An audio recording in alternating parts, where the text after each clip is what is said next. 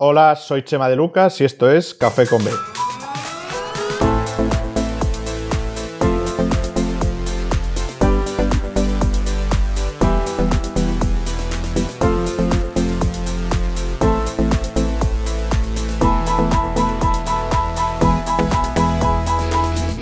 Muy buenas, bienvenidos y bienvenidas a Café con B, el podcast en el que disfrutaremos de un buen café acompañados por personalidades de nuestro baloncesto. Hoy tengo el placer de compartir este segundo café con una persona que, si has leído prensa escrita en español sobre baloncesto o has visto partidos de la ACB Movistar Plus, es imposible que no hayas oído hablar de él. El Wognarowski europeo, Chema de Lucas. Chema, ¿qué tal? ¿Cómo estás? Hola, ¿qué tal? Muy bien. Bueno, muchísimas gracias por aceptar mi invitación, que debo decir que fue por petición popular. Es decir, yo pregunté en Twitter quién quería eh, la gente que viniese a tomar un café conmigo y uno de los propuestos fuiste tú, Chema. O sea que enseguida respondiste diciendo que encantado y mira, aquí estamos, así que muchísimas gracias. Nada, a ti. Siempre creo que el baloncesto es un deporte muy agradecido, que yo tengo que devolverle todo lo que me ha dado y creo que también somos una comunidad en la que se nos da bien eso de compartir y que, y que hay que estar para esto. Muy bien, pues sí, coincido totalmente. Para empezar, ¿quién es Chema de Lucas? Bueno, pues Chema de Lucas tiene ahora mismo 37 años, es un licenciado en Derecho, que estudió Derecho y Administración y Dirección de Empresas, pero bueno, como decía mi madre, en paralelo a eso, eh, pues lo que yo realmente, lo que yo realmente estudiaba o trabajaba era en el baloncesto. Parece que lo otro lo hacían en el tiempo libre.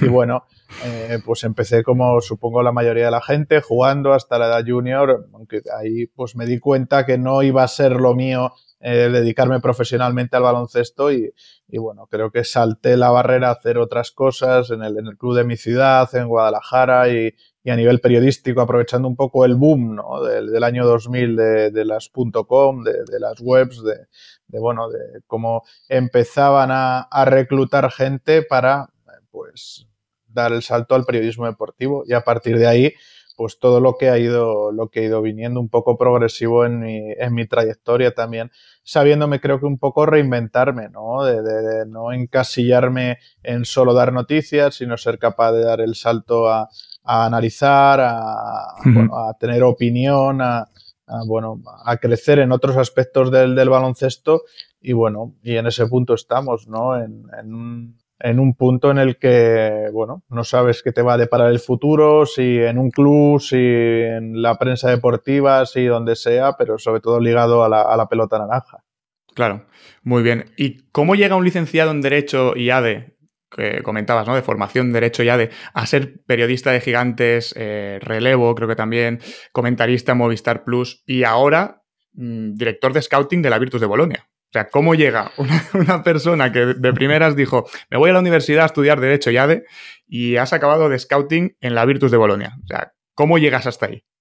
Bueno, pues llega básicamente teniendo mucha pasión por este deporte y mucha dedicación. Eh, y, llega, pues, pues bueno, bajándose en los cambios de clase a cuando no había internet, al poste público donde la gente leía los periódicos deportivos o, o bueno, o los periódicos generalistas, yo leía, eh, pues bueno, las páginas de internet sobre baloncesto, ¿no? Así empezó un poco un poco todo y a partir de ahí pues a ir creciendo, a ir haciendo lo que ahora se llama networking, que siempre hemos llamado tener, tener agenda a todos, a todos los niveles y a partir de ahí ir aprovechando las oportunidades, no hay, no hay mucho más, ¿no? Es decir, eh, bueno, pues en unos sentidos eh, en el sentido periodístico, al final, pues cuando lo haces bien en unos sitios te van llamando de otros, esto es así. Y, a nivel deportivo, pues bueno, con, Sergio llevo trabajando muchos años, ayudando en cosas de, la selección española, ¿no? Sobre todo a nivel de, rivales. Y a partir de ahí, pues cuando él vuelve de, de, Toronto a Europa, pues bueno, recibo la llamada y evidentemente no, no, tuve ninguna duda en embarcarme en un proyecto que de momento ha sido muy bonito porque, eh, bueno, lo que mola o podría decir la gente es ganar, ¿no? Y poder hmm. levantar un título como, como la Eurocup y sobre todo llevar al club 15 años después, que yo tengo ese recuerdo de verle en aquella primera Euroliga eh, contra el Vasconia a la competición en la que creo que por ciudad, por seguimiento, por fans debía estar, pues bueno, pues, pues muy contento de haber cumplido eh, eh, con el cometido también que nos ficharon y ahora pues, pues esperando a seguir dando pequeños pasitos para consolidar al club en, en la competición. Es que claro, ¿quién le dice que no a Sergio Scariolo? O sea, ¿quién dice que no a una llamada de Scariolo, eh? Mm, bueno, es, complicado, ¿no? Es, es, complicado. De hecho, eh, bueno, yo tenía muchos compromisos ese verano. Recuerdo que era el verano de los, de los Juegos Olímpicos. Recordaré siempre que estaba eh, pues, pues, preparando la comida, preparando el postre, unas fresas y, y, recuerdo que me dijo, no, pues deja y siéntate que tengo que contarte algo y claro, y ahí me empezó a contar qué, qué pasaba, cuál era la idea y, bueno, yo evidentemente dije que no iba a haber ningún, ningún problema. Luego, pues evidentemente tienes que negociar con mi director general, pero, pero vamos, no hubo ningún problema y, ahí estamos. Voy a tener que comprar fresas, ¿eh? tener siempre fresas aquí para, ir comiendo de postre. A ver si hay un poco de suerte y, me llama a mí también. Eh, a ver, no fuera bromas. ¿Cómo es trabajar con, con Sergio Scariolo? O sea, ¿qué es lo que más te sorprendió de él? Bueno, lo, que más me sorprende de él es que trabajar con él es un desafío diario, ¿no? No sabes eh, qué te puede esperar, al margen de que tengas eh, pues un cometido establecido o, tengas, eh, pues bueno, más o menos tu trabajo delimitado, pues bueno, siempre es una persona que por su alto volumen y capacidad de trabajo, pues tiene ideas nuevas y, y bueno, y situaciones diferentes, por lo que te puedo decir que nunca te aburres, ¿no? Es decir, que es una, que es una cuestión, eh, pues al margen de, su capacidad de trabajo, creo que eso es lo que le ha llevado a poder compaginar eh, pues situaciones tan dispares como un club y una selección o de una franquicia NBA como ayudante y una, y una selección, pues bueno, mm, siempre te plantea retos distintos, situaciones distintas y bueno, eso también es agradecido porque porque bueno, mm, no es un trabajo monótono, ¿no? En, ese, en, ese, sentido. Luego, evidentemente, pues hay que, hay que dar la talla, hay que saber que este trabajo del deporte y del baloncesto pues muchas veces no tiene horarios eh, y, que bueno, que hay que intentar cumplir en, tiempos y en formas, sobre todo para facilitar su trabajo, eh, el del cuerpo técnico, el de la directiva, ¿no? Al final, cuando mm, hay un trabajo a todos los niveles, ya no solo eh, respecto a los partidos o los rivales a los que te enfrentas, sino también en la toma de decisiones, pues hay que funcionar lo más rápido posible, ¿no? Es decir, eh, del hoy para ayer prácticamente, ¿no? No del hoy para mañana.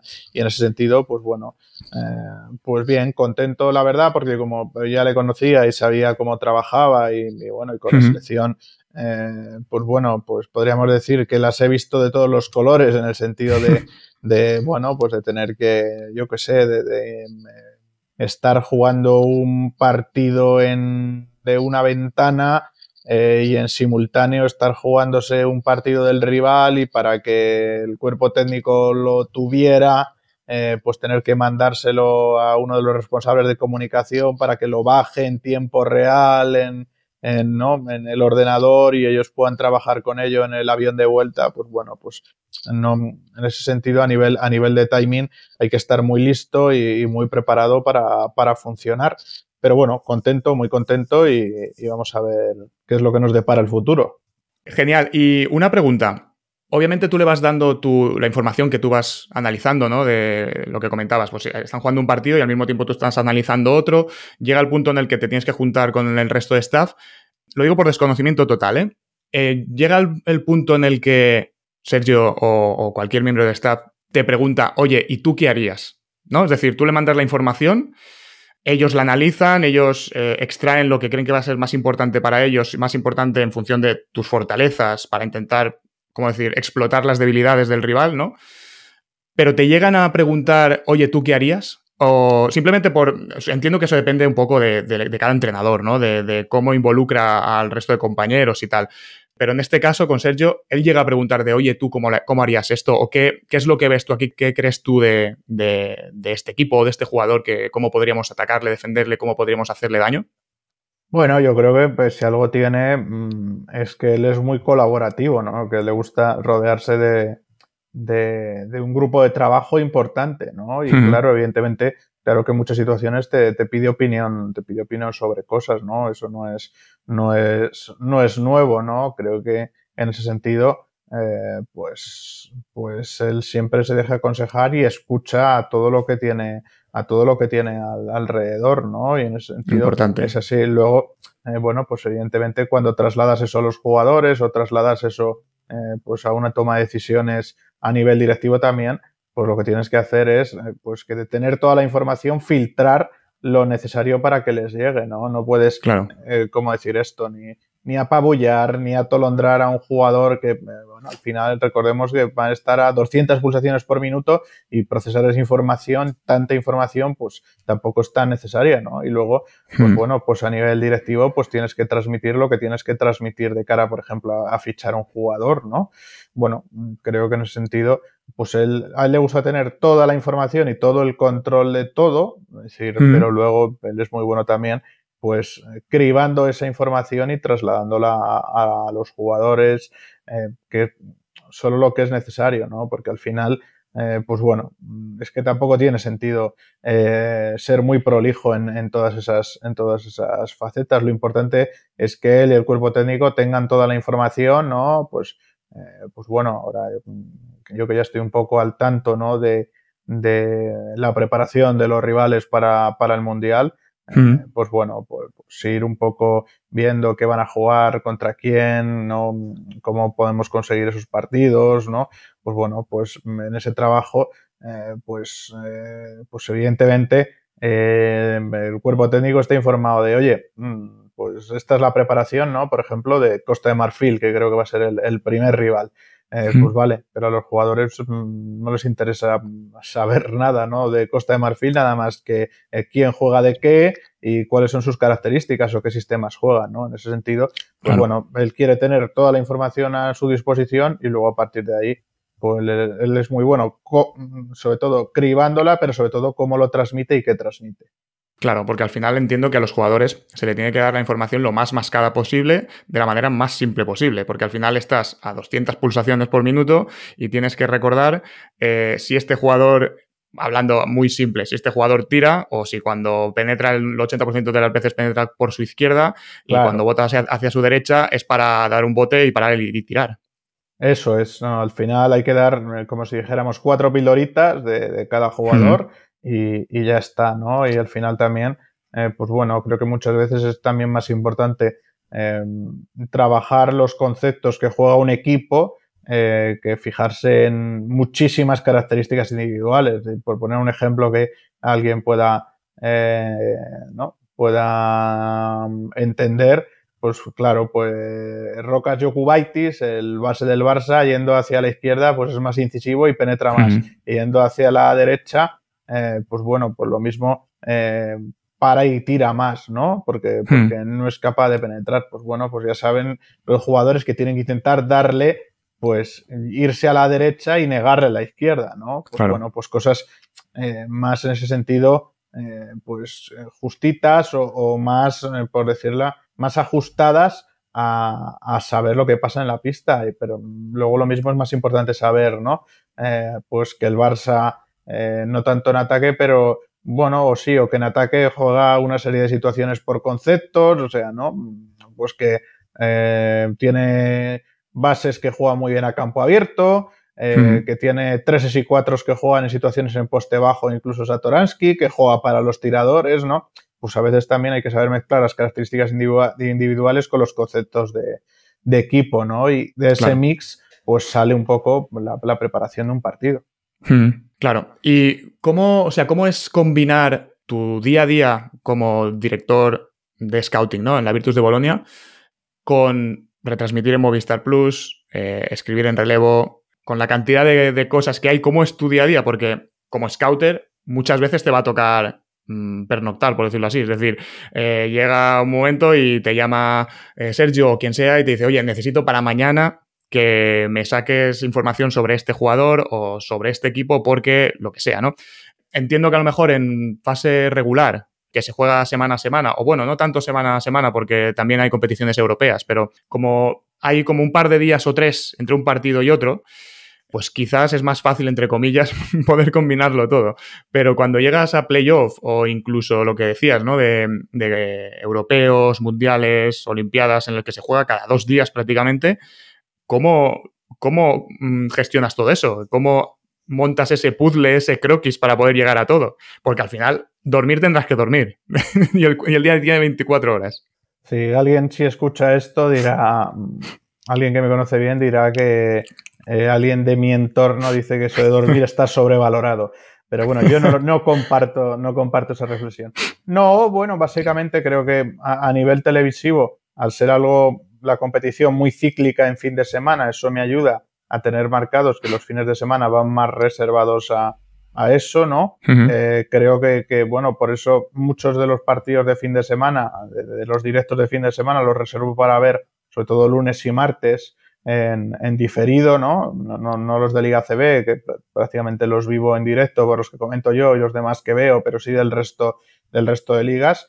Y luego, pues durante la semana, pues es muy, muy trabajo virtus, ¿no? Es muy trabajo de seguir jugadores, de seguir partidos, de, de, de ver, ¿no? Evolución de jugadores. Bueno, durante la semana es, es, así, ¿no? Y es un trabajo muy de temporada, ¿no? Al final no llegas, creo que la gente tiene que entender que no llegas a, eh, bueno, a junio, a inicios de junio, como estamos ahora, y te pones mm. a decidir a, quién fichas, ¿no? Es un trabajo que claro. llevas hecho, que tiene, llevas hecho una, una criba, una selección de jugadores en función de las necesidades que tienes, que creo que eso es clave, fijar primero las necesidades que tienes o que vas a tener, y a mm. partir de ahí ver qué jugadores se encajan, pero jugadores a los que llevas siguiendo ocho o nueve meses, es decir, no, no es una situación, incluso años, ¿no?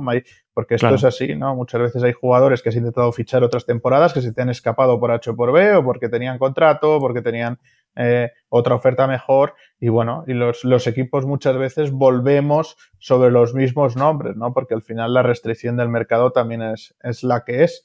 Pero bueno, creo que al final lo que yo soñaba cuando estudiaba Derecho era eh, pues poder dedicarme 24 horas a esto, sobre todo poder pensar en baloncesto todo el día, no tener, eh, yo no me veía, ¿no? Pues eh, sacándome una oposición y yéndome a trabajar de 9 a 3 eh, y no pudiendo pensar en baloncesto y luego intentar pensar en baloncesto de 5 uh -huh.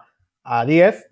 Eh, y bueno, eso es lo que he conseguido, o sea que por eso bueno, pues solo hay que trabajar mucho, pensar mucho en este deporte y sobre todo tener mucha, mucha dedicación, dedicación que a veces te cuesta, eh, pues, pues poner en segundo plano otros planes más de ocio o de, o de vida personal, ¿no? Pero bueno, es, al final es, es el camino que he elegido y, y, no estoy arrepentido de ello. No, claro, y además poder dedicar tu vida profesional a, a algo que para ti es tu pasión, que por cierto, ¿de dónde te viene esa pasión por el baloncesto? Porque Claro, es lo que hablábamos, ¿no? Tú de primeras dices, voy a estudiar Derecho y ADE, pero tú ya venías con una pasión por el baloncesto, jugaste hasta Junior, me comentabas. Entonces, esa pasión, por, ¿de dónde te viene? ¿Familiar? Yo, por ejemplo, en mi caso, en mi casa, en mi familia, nadie se dedicaba al, al deporte y, y, yo, pues finalmente, mi vida profesional está relacionada con el deporte y vinculada al deporte y especialmente al baloncesto.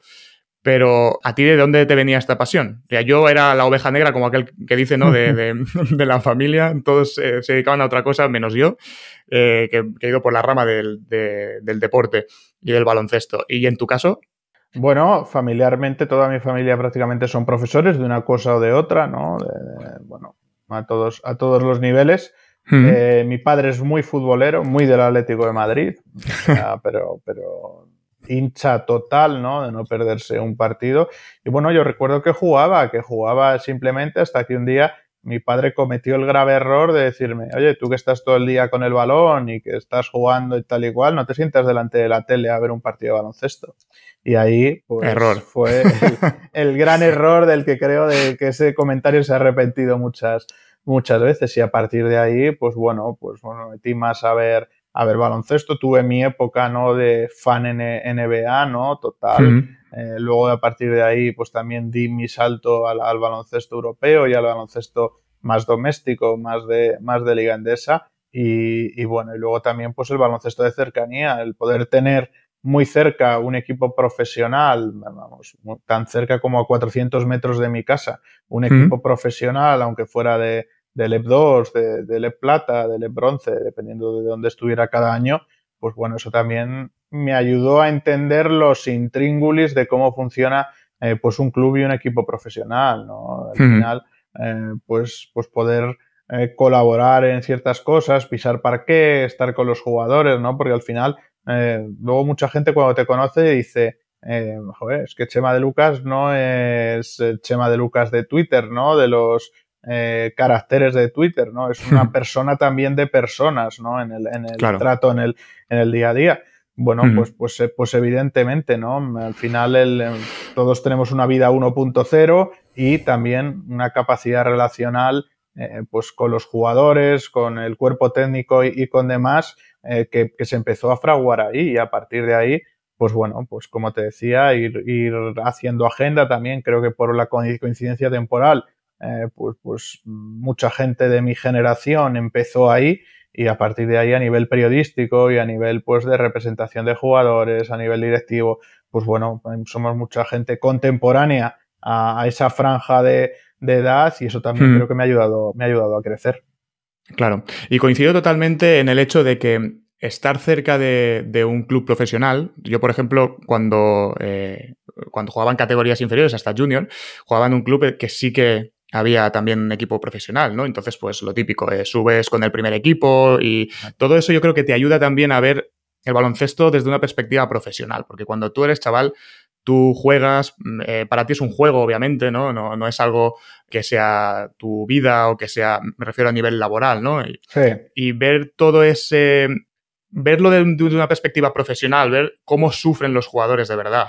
Cuando, cuando las cosas van mal, cuando un equipo desciende, eh, cuando no le salen las cosas como tienen que ir, cuando se lesionan. Porque al final, si tú eres cadete, junior, lo que sea, y, estás jugando por, porque te gusta y por divertirte y te lesionas, pues bueno, pues obviamente no te gusta, te molesta, está claro, ¿no? Pero, pero no es tu vida, por decirlo así, no es, no es tu trabajo. Y si, si, en lugar de tardar tres semanas tienes que tardar cuatro en volver a la pista, pues tardas cuatro o cinco. Pero ver desde dentro cómo sufren los jugadores, cómo hacen más horas incluso en los pabellones cuando están lesionados que cuando no están porque tienen que ir a hacer su rehabilitación, a, hacer su readaptación, a volver otra vez a, tener el punto físico, mental también, que poco se habla también del trabajo mental cuando tienes que volver de una recuperación, de una, de una lesión.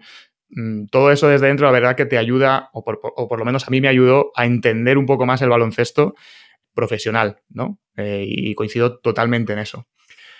Pedro Svalen, en Twitter, como has, comentado el tema de NBA, dice, hablemos de NBA. ¿Hasta dónde crees que puede llegar el futuro pick 1 Víctor Wembayama? Que el, apellido a mí todavía se me, se me complica, ¿no? Dice, es tan bueno como dicen, ¿a qué jugador o jugadores se le parecería? Y después también pide que te mojes, si te apetece, Denver o Miami. Como estábamos, has comentado el tema de, NBA, digo, venga, vamos a cambiar un poco de tercio, nos vamos a la NBA. Eh, yo no soy mucho de NBA, eh, debo decir. Mm, yo mm, no veo NBA, excepto playoff. cuando llegan los playoffs sí que veo algún partido. Uno por el tema de, horarios, que pues bueno, se me complica un poco, pero, pero cuando llega playoffs siempre intento ver algún, algún partido de NBA porque creo que justo como estábamos hablando del tema del scouting, hay cambios enormes eh, de un partido a otro. Cada serie, un partido a otro, hay adaptaciones completamente diferentes de estilos de juego, de cambios radicales, y eso me encanta. Y es por eso que, que playoffs sí que miro. Así que si quieres contestar a Pedro Svalen. Sí, pues empezando por el final, eh, porque me lo has puesto votando, me acabas de asistir. Eh, bueno, creo que el favorito, y no porque yo desde pequeño sea de Denver Nuggets, es Denver, ¿no? Creo que al final lo que está haciendo Jokic me parece que es de otro planeta y, jugando con Jamal Murray, como están jugando esa pareja, me parece que, que bueno, que van va, la serie va a ir hasta donde ellos quiera y donde pueda hacer eh, Spoelstra esos ajustes, ¿no? Que es, eh, bueno, yo creo que el mérito que tiene Miami habiéndose colado en estas finales, eh, ya creo, ¿no? Que es el, podríamos decir, ¿no? Aunque luego, eh, como decía Luis Aragonés, del segundo no se acuerda nadie, ¿no? Pero el vencedor moral de estos playoffs creo que es Miami por hacer lo que ha hecho, llegar hasta donde ha llegado con la plantilla que tiene, pero evidentemente creo que Denver va, va a ganar las, las finales y que Em, la diferencia real entre los dos equipos es más las que hemos visto en el primer y tercer partido que ese segundo en el que hubo victoria de los, de los, de los Heat. Y bueno, pues sí, estamos ya en tiempo de draft. Eh, Bayama eh, me parece un jugadorazo, hace un poco de todo, es un jugador muy grande, es el, típico unicornio que dicen en la NBA que, que buscan. No me gusta mucho eso de las comparaciones, porque creo que cada jugador es, es distinto. De hecho, eh, bueno, físicamente probablemente se parecería mucho a Chet Holgren, que, acabó lesionado y no hemos visto en, la NBA esta, esta temporada. Pero lo que sí me ha llamado la atención, al margen de todo lo que es capaz de hacer en la pista, es eh, que, bueno, mm, yo no daba un duro o un euro que Wembayama, fichando por, por Levallois Metropolitan, de que el equipo fuera a hacer algo a nivel competitivo y han hmm. conseguido meterse en las finales de la Liga Francesa. Es decir, es un equipo justo, ¿eh? es decir, no, no pensemos aquí eh, que es un, auténtico equipazo. Y creo que eso habla de la incidencia de él en el, en el, juego del equipo y creo que eso es muy bueno, ¿no? Porque estamos acostumbrados a ver a Prospect que juega muchísimos minutos en equipos pequeños o en equipos eh, pues que, que, no están acostumbrados a, a, bueno, a luchar por ganar partidos y creo que Buen Bayama les ha dado un salto adelante y les ha dado ese, ese liderazgo. Ahora en la final contra Mónaco, pues seguro que será otra historia y será más complicado, pero creo que tiene miembros para ser pues, una estrella en la, en la NBA. Y no te parece, es que yo cuando lo veo jugar, es que me parece que se va a romper. En cada cambio, en cada cambio de mano, en cada cambio de, de, de ritmo, me parece que se va a romper. O sea, me parece que cuando llegue a la NBA van a tener que trabajo muchísimo eso es eso es muchísimo bueno, trabajo es un poco pero es un poco estas situaciones que decimos de los unicornios no con Holgren que bueno al final él se lesionó por eh, por hacer algo que no debía hacer que era jugar donde no debía jugar antes de, llegar hmm. a, la, a, la, NBA pero claro esa endeblez física pues allí les puede les puede pasar pasar factura no vamos a ver vamos a ver eh, cómo son capaces de, de afrontarla ya sabemos ¿no? que lo primero que suelen experimentar los jugadores nada más llegar a Estados Unidos es un cambio físico eh, importante, pero también hay que tener en cuenta que eh, a veces los cambios físicos condicionan los cambios de juego de los jugadores. Bueno, tendrán que medirlo muy bien y ajustarlo muy bien para que no pierda, ¿no? Pues esa chispa que tiene en, tantas situaciones, un jugador capaz de, jugar desde fuera hacia adentro, eh, desde dentro, echar el balón al suelo, bueno, hacer muchas cosas. Claro, buscar ese equilibrio entre ganar un poco más de peso a nivel muscular, eh, que te dé esa seguridad y no perder la chispa, esa agilidad, esa capacidad de, botar el balón prácticamente como si fuese un exterior. Eso es. No, no, totalmente, totalmente. Sí, sí. Y ya que estamos hablando de jugadores, ¿qué jugador te ha impresionado más al ver en directo? A mí, por ejemplo, quizás a lo mejor no sé, era más, era más, más joven, ¿no?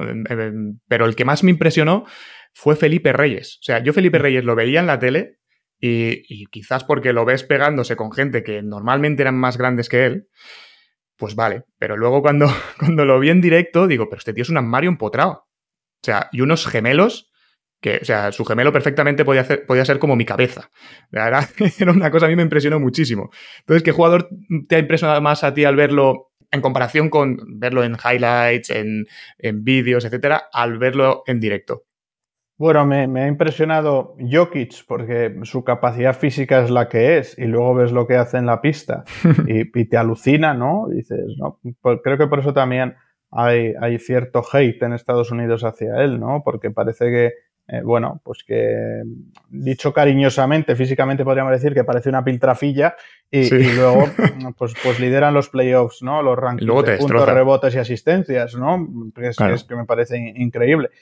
Eh, pero, de los, pero de los que he visto recientemente y no había visto, mm, no había visto en los últimos años, porque yo recuerdo que le vi siendo internacional en categorías inferiores con Australia, pero por ejemplo me sorprendió mucho ver eh, la capacidad física de Dante Exum cuando, cuando jugó en el Barça, ¿no? O sea, esos muelles, esa velocidad para ir hacia adentro, verle en, una pista, pues fue de esas situaciones que dices, eh, no parece lo mismo a lo, a lo, que ves en televisión, la, la, velocidad, la capacidad de ir hacia el aro, de, de, de romper, bueno, me pareció, me pareció tremendo, ¿no? Y, y bueno, pues por poner ejemplos así, básicamente, esos, ¿no? Que me han llamado mucho la atención y que haya visto pues una diferencia eh, muy importante de lo que ves en, ves en televisión.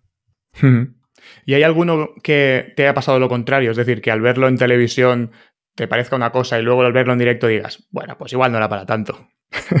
Pues ahora me pillas un poco frío para decirte algo así. sí, esta es un poco más complicada, pero. Esta es, es, un poco más difícil, pero no. Básicamente, eh, creo que es, que es más sencillo también para la mente y para la vista mejorar eh, la percepción de un jugador que hacerle de menos, ¿no? Sí.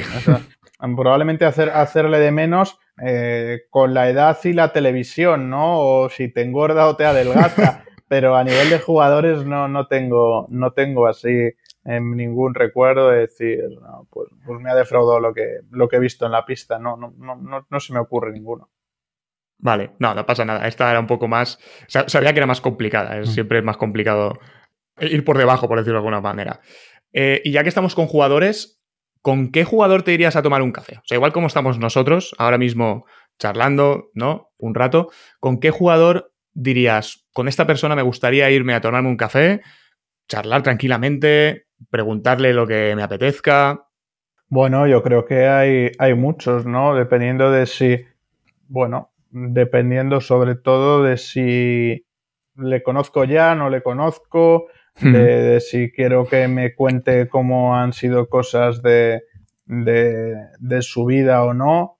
Bueno, yo creo que, por ejemplo, me parece que tiene un café muy interesante eh, por hablar, ¿no? por, por diferenciar eh, entre NBA y Europa, podría decir que, que Giannis Antetokounmpo, porque creo que me gustaría conocer eh, y es algo que me ha gustado mucho escribir eh, en mi trayectoria, ¿no?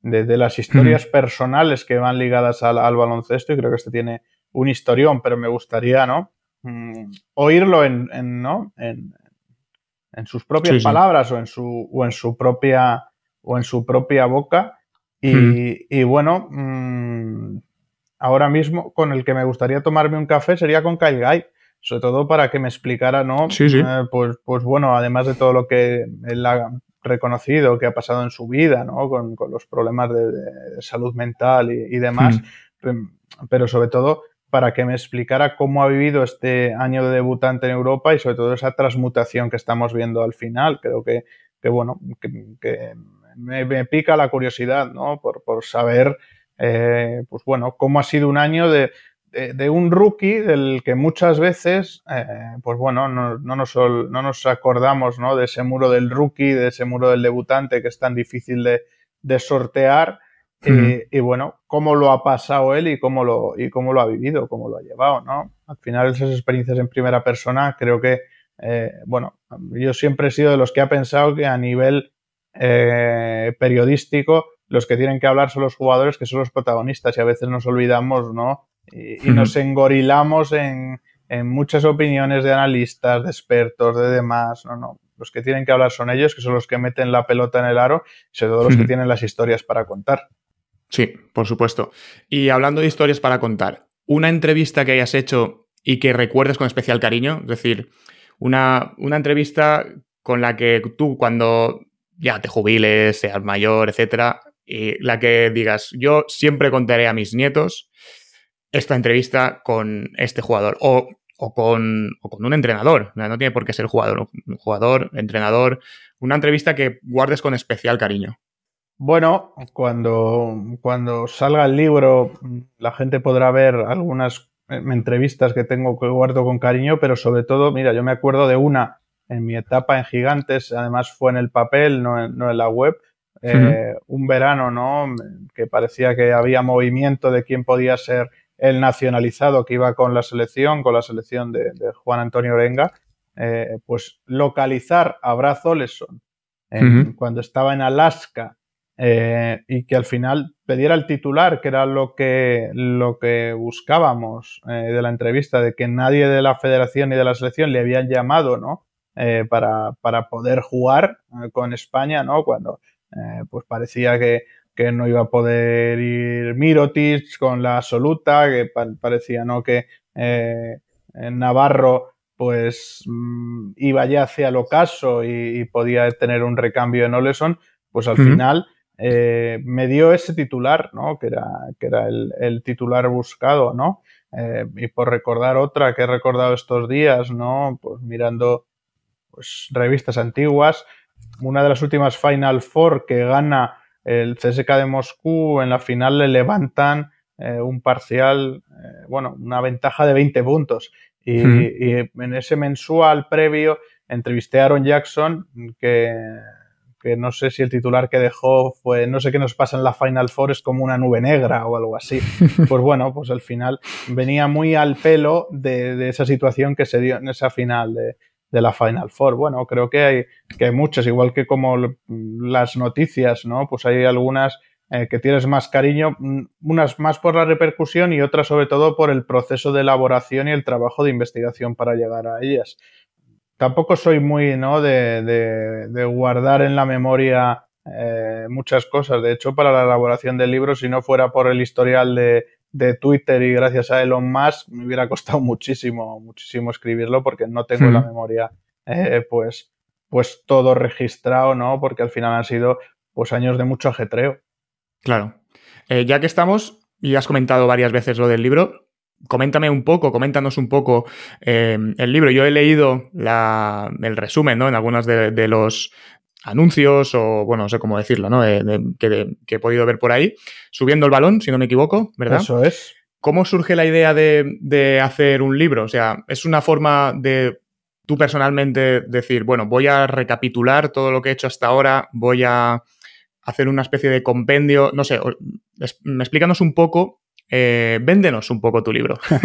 He venido aquí a hablar de mi libro, ¿no? No sé exactamente eso, pero, pero, pero ya que estamos, pues oye, aprovechamos. Bueno, pues básicamente cuando empezamos a hacer dos contra uno, ¿no? Con, Ignacio Ojeda y luego con Rodrigo Flandes, fue Rodrigo el que me dijo, oye, ¿tú no has pensado que en algún momento tendrás que escribir un libro y contar todas estas historias eh, que te han ido pasando? Y digo, pues no, la verdad, no, no, lo he pensado en, en, ningún momento. Digo, bueno, probablemente en algún momento me tendré que parar a pensar y recapitular, sobre todo con noches como aquellas, ¿no? Como la de como la, la, pandemia lo paró y lo cambió todo, pues noches de streaming en, en, directo, ¿no? Pues como cuando el Madrid gana al Fenerbahce, pero nosotros salimos, ¿no? Dando la noticia de que eh, Gaby Dex se va a la NBA esa misma noche. Pues bueno, al final hmm. eran situaciones de cierto impacto mediático y, y que bueno, que creo que eh, pues, pues hay que contar cómo se dan, cómo, cómo se elaboran, cómo surgen y creo que eso es a lo que se dedica el libro, analizar mi trayectoria, pero sobre todo por, contar todo ese recorrido y irlo pues salpicando de todas estas situaciones de fichajes que se han dado, ¿no? Eh, pues por ejemplo, recordando ¿no? ese fichaje desde el Vasconia al Barça de Oleson, que fue con el que abrimos em, eh, o abrimos mi etapa en gigantes, pues desde ahí a muchas otras situaciones y sobre todo cómo surgen que esto no es tener un, pepito grillo en el, ¿no? en el hombro que te va diciendo y chivando, oye, mm, que no sé quién va no sé quién, dónde, que no sé cuál va tal. No, no, esto es un periodismo pues de investigación, de unir piezas, de atar cabos. Y bueno, eso es lo que cuenta, lo que cuenta un poco el libro. Y, casi en paralelo de que Rodri me dijera eso, pues la gente de libros.com me envió un mail y me dijo, oye, ¿te gustaría escribir y contar tal? Ni, ni lo pensé ni busqué eh, otras opciones, nos sentamos a hablar y empezamos a trabajar en ello. No hay, no hay mucha más historia. Qué guay. Y ya que lo comentabas, ¿Cómo te llegan los movimientos del mercado de fichajes? hablabas de periodismo de investigación, ¿no? Eh, entiendo que sentarte. Creo que esto lo he leído, no sé exactamente dónde, algo que decías no recuerdo exactamente en qué redacción. Al fondo a la derecha había una habitación con una mesa, me sentaba, cogía el teléfono y me pasaba horas llamando por teléfono con una libretita y un boli en la mano. ¿no? Esto eh, lo he leído, ¿verdad? Sí, sí, lo, has leído y es así, sí, sí. En la primera redacción de Gigantes, en Miguel Yuste, que es una calle al, final del Madrid, de Madrid, donde está eh, la sede del, del país y algún medio de comunicación más, pues yo desde el primer día por las tardes porque por la mañana, bueno, pues intentabas organizar más el trabajo de la web, sobre todo porque yo creo que eh, para, para, hacernos un hueco tuvimos que imprimir un ritmo alto de, sacar mucho volumen de noticias, porque al final eh, Gigantes venía el papel eh, pues de ser semanal a cambiar a ser mensual, no existía la página web y a partir de ahí pues, pues hubo que meter un ritmo para meternos como decirlo así, en el circuito de publicaciones que la gente miraba de baloncesto a nivel digital en el día a día. Eh, y bueno, yo por las tardes, pues sí, pues aprovechaba. Claro, no vas a llamar a alguien y te va a reconocer un fichaje, pero hablas con él, te cuenta cosas, tú apuntas, ves, encajas, contrastas, busca qué, contrastas, hablas con uno y con otro y al final así van surgiendo las, las informaciones. No hay, hmm. no, tiene mucha más historia, simplemente es trabajo, trabajo y trabajo, no hay, no hay más. Luego, evidentemente, eh, pues como eso que dicen, ¿no? Que, que la inspiración te pille trabajando y te lleguen eh, pues, pues situaciones en momentos en los que estás operativo, pero claro, para eso también tienes que estar, intentar estar operativo mucho tiempo, aunque yo soy de los que piensa que esto de, de los, ¿cómo decirlo así? de estar en una redacción por estar haciendo horas, eh, pues no, prefiero que la gente esté disponible para el momento en el que te llegue la información, poder darla, que estar calentando asiento, porque al final de eso no sirve. De, qué te sirve estar en una redacción a las 9 de la mañana si no hay nada? No está siendo productivo. Claro, es así, ¿no? Hmm. Es así, prefiero, eh, pues bueno, pues que como nos pilló aquella salida de, creo que de Satoransky a los Washington Wizards, eh, pues a varios trabajando, aunque estuviéramos teletrabajando o, nos pillara operativamente pues en una terraza pero disponibles, ¿no? Pues claro. pues, pues, prefiero mm, en ese sentido ser así. Entiendo que es mucho más esclavo, puede ser más esclavo, sí, pero al final eh, creo que esto está montado así, ¿no? Que no hay que no hay más historia, ¿no? Si al final si tienes un horario de trabajo eh, tan fijo o tan constreñido a una jornada laboral, pues probablemente el periodismo no sea, no sea tu trabajo, ¿no? Tendrás que buscar otra cosa. Claro. Leo da Vinci desde Twitter nos pregunta, bueno, te pregunta, ¿algún helado para el Manresa? Antes de contestar, si quieres contestar, porque además esto lo vamos a publicar siempre cada dos miércoles, cada 15 días. Entonces, estamos grabando en viernes, día 9 de junio. Lo digo por si cuando comentes algo eh, puede que ya haya pasado o puede que todavía no haya pasado, no lo sabemos.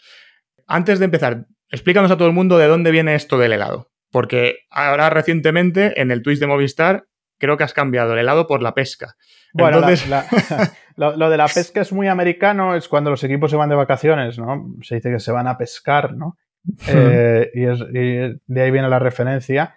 Y de los helados, eh, pues bueno, está contado también en el libro y es que yo el verano de 2017 decidí, eh, pues sobre todo, eh, tomar algún break más de lo que lo había tomado, es decir, descansar un poco más o tener vacaciones. Y bueno, y hubo alguna noticia que me pilló mm, tomándome un helado y lo puse así, mientras, no sé cómo puse el tuit ahora literalmente, mientras me estoy tomando un helado en mi primer día de vacaciones, os digo que mm, tal equipo está detrás de tal jugador. Y así, así, surgió lo de los helados. Fue un poco gracioso, pero a partir de ahí empezamos, empezamos con el asunto. Algún helado, si es un helado de estos de cucurucho con bola, alguno seguro que al llegarte la noticia se te cae la, se te cae, la bola del cucurucho. Se, te cae o, se, te pone, se te cae, eh, pues eso, o, de los nervios o de que se te ponen los ojos como platos que no das, no das crédito a ello, ¿no? Total. Oye, una pregunta cuando estás retransmitiendo, cambiamos un poquito de, tercio, cuando estás retransmitiendo un partido, todos los jugadores, los entrenadores tienen como una especie de rutina prepartido, ¿no? El otro día escuchaba, no recuerdo quién lo comentaba, que Kyle Irving, por ejemplo, antes de los partidos veía sus highlights, ¿no? Pues como una manera de motivarse, de entiendo que de ver de lo que es capaz y si soy capaz de hacer esto, pues lo puedo hacer otra vez hoy, no sé. Tú como periodista a la hora de retransmitir el partido, ¿qué rutina prepartido tienes? ¿Tienes alguna manía? ¿Tienes, ¿Sueles hacer ah, siempre lo mismo o no? ¿O es un poco conforme te viene? A ver, en la preparación del partido siempre eh, la empiezo el primer día de la semana, el, lunes no es rutina, o sea, no es rutina, es más, pues bueno, pues una manera de estructurar el trabajo. Eh, lo que pasa que, bueno, sobre todo cuando te tocan equipos de competición europea, pues como no juegan hasta martes, miércoles, jueves o viernes, pues tienes que eh, dilatar un poco eh, la preparación y sobre todo estar pendientes de las, de las últimas horas. Eh, siempre como rutina, yo llevo varios documentos que siempre se repiten, ¿no? En uno pues son lo que yo llamo el, el, acercamiento al partido, que llaman en Estados Unidos el approach, ¿no? Pues de dónde vienen los equipos, las rachas, el balance, balance en casa, balance fuera, estadísticas eh, de equipo, estadísticas destacadas individuales, em, estadísticas avanzadas curiosas. Bueno, ese sería el, primer documento. Luego uno, uno segundo en el que suelo llevar eh, las estadísticas de los jugadores individuales eh, globales en dos cuadros em, y luego un scouting de eh, cada uno de los dos equipos en dos documentos separados. Pues bueno, pues posición, pues el jugador, bueno, dos columnas podríamos decir, en una, pues el nombre, dorsal, altura, de dónde viene, edad, posición y en la otra, pues eh, características de juego, características como si fuera un scouting, un análisis de, los jugadores que podría dar cualquier entrenador a su equipo y luego eh, pues curiosidades, ¿no? Pues si viene de hacer su mejor partido, si ha hecho no sé qué, pues bueno, pues todas esas curiosidades ahí, ahí también reflejadas. Eh, y es, ese es mi trabajo un poco durante la semana, además de estar pendiente pues, de cosas que van surgiendo, de curiosidades en las redes sociales de los jugadores, bueno, pues de todo, de todo un poco. Esa es, una, esa es mi rutina de preparación de, partidos. Pero luego, particularmente, me gusta llegar siempre una hora y media antes a, Movistar Plus o, a donde tenga que, retransmitir. Eh, me gusta hacer un, un resumen corto de las cosas que quiero transmitir en, bueno, pues en un, en un folio, ¿no? Bueno, pues, pues neutralizar ahí eh, y concretar ahí las cosas que quiero contar. Normalmente la previa de partido la suelo ir preparando de camino en el coche, voy dando vueltas a la cabeza de, qué me gustaría hablar o de cómo, de cómo podré enfocar, porque al final, bueno, pues conociendo a los equipos, pues sabes o vas pensando hacia dónde puede tirar, ¿no? La hipótesis del tipo de partido que tú te imaginas, el que se puede imaginar un entrenador de los, de los dos equipos, pues te pones en, la piel de, de los dos eh, y básicamente pues, pues poca cosa más, ¿no? Suelo llevar siempre el mismo, la misma botella de agua, un tipo de, de agua, pero bueno, ya esa sí probablemente sea la, la mayor manía pero, pero poca historia más, básicamente, básicamente eso. Muy bien, que, no es poco, que no es poco. y hablabas de la estadística avanzada y en el episodio 1 con J. Cuspinera, que él tiene, por ejemplo, un curso para ofrecer a los entrenadores o, bueno, realmente cualquier persona que esté interesado en la estadística, cómo exportar a Excel datos de páginas web, del play-by-play, -play, por ejemplo, explicaba. Eh, que me parece de verdad muy interesante porque es cierto que en la NBA sí que hay muchas páginas web de las que puedes extraer estadística avanzada, pero le comentaba Jota el otro día que en la ACB no tanto.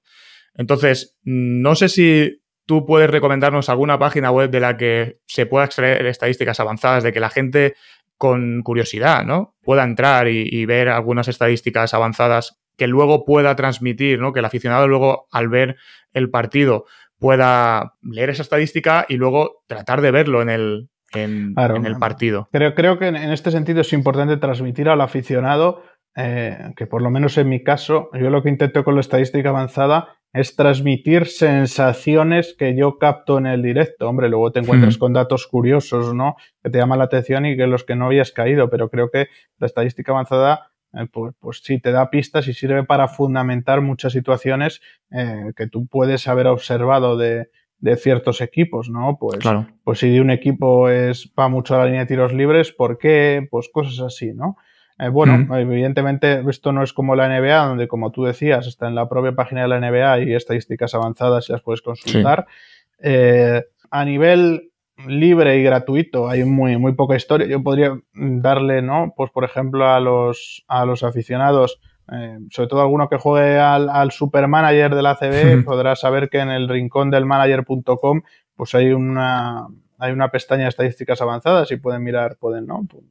Pues cotillar ciertas cosas, pero no hay, no hay mucho más. Hay que pagar eh, por servicios premium mm, a este nivel, ¿no? Por, por plataformas de scouting y de vídeos que son los que tienen pues traqueados todos estos datos, ¿no? Si no, es, muy complicado y es una pena, pero también es algo en lo que tenemos que, avanzar y hmm. es algo que demuestra que todavía pues estamos un par de pasitos por detrás o un par de pasitos lejos de, Estados Unidos en este, en este sentido, pero también porque a nivel tecnológico también estamos por detrás, es decir, no tenemos eh, todos los pabellones ¿no? que puedan medir pues todas las cosas como se mueven, se miden en Estados Unidos, ¿no? Claro.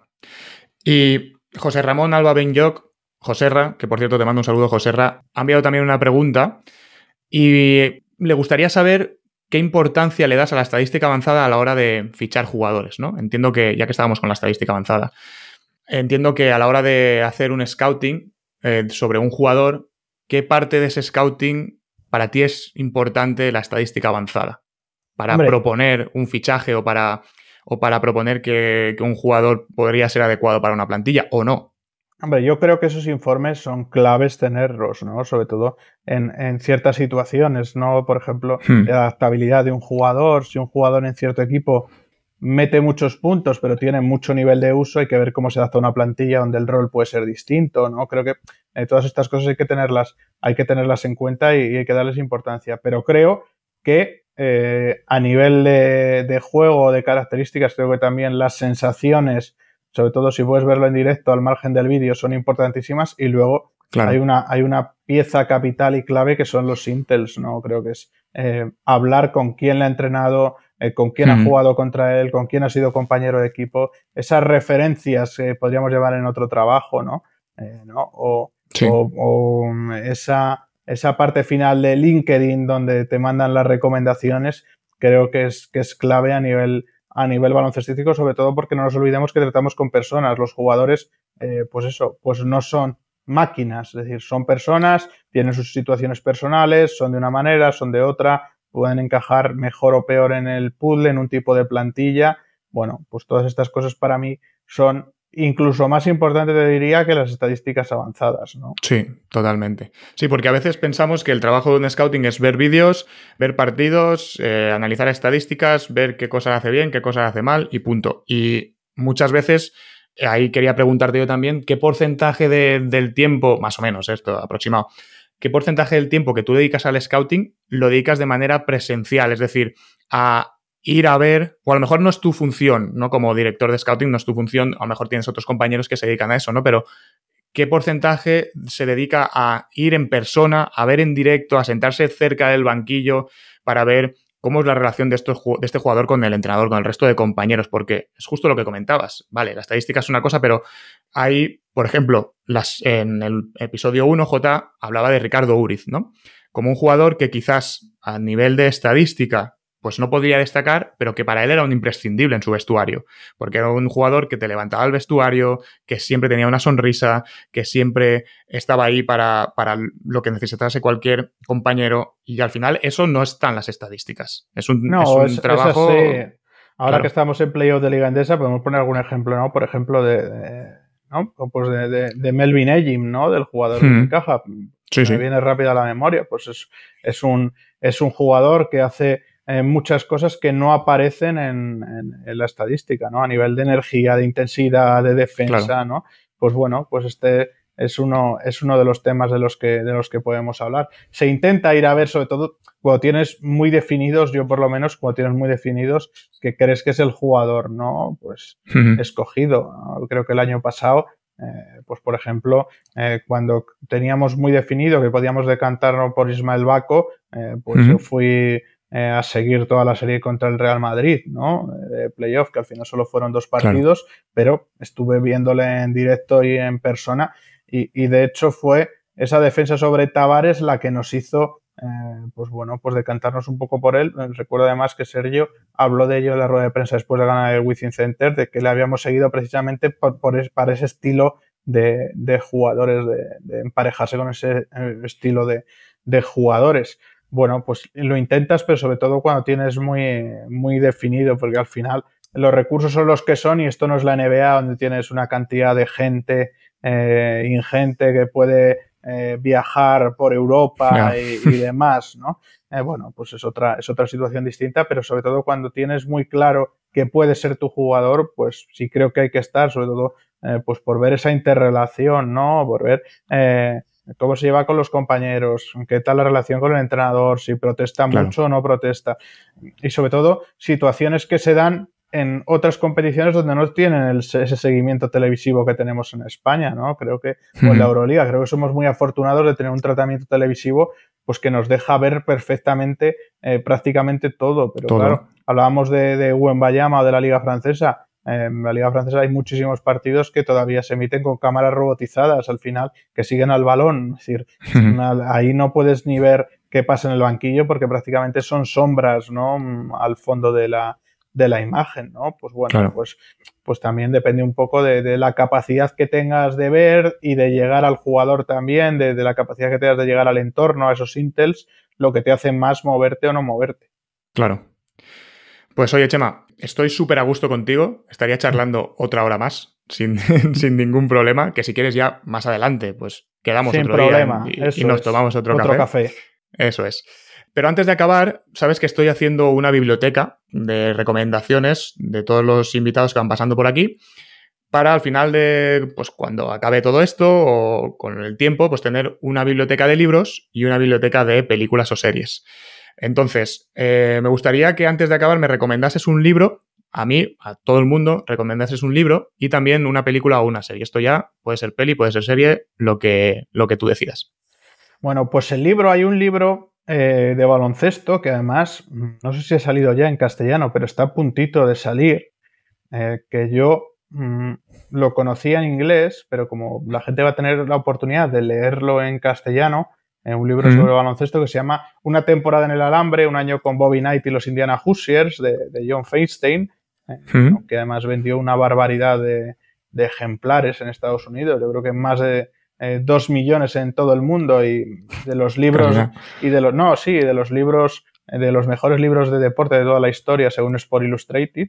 Y creo que es un que es un libro que ahora que va a salir justo prácticamente en las próximas fechas en castellano, pues animar a la gente a que lo lea porque, porque le, va, le va a gustar seguro. Y a nivel de series, em, yo soy de los que si veo un capítulo y me engancha, sigo, si no, me cuesta tal. Y sobre todo, em, ahora intento, eh, pues, esos huecos de, que tengo, eh, pues, tirar y seguir adelante con muchos capítulos en una tarde o en una noche.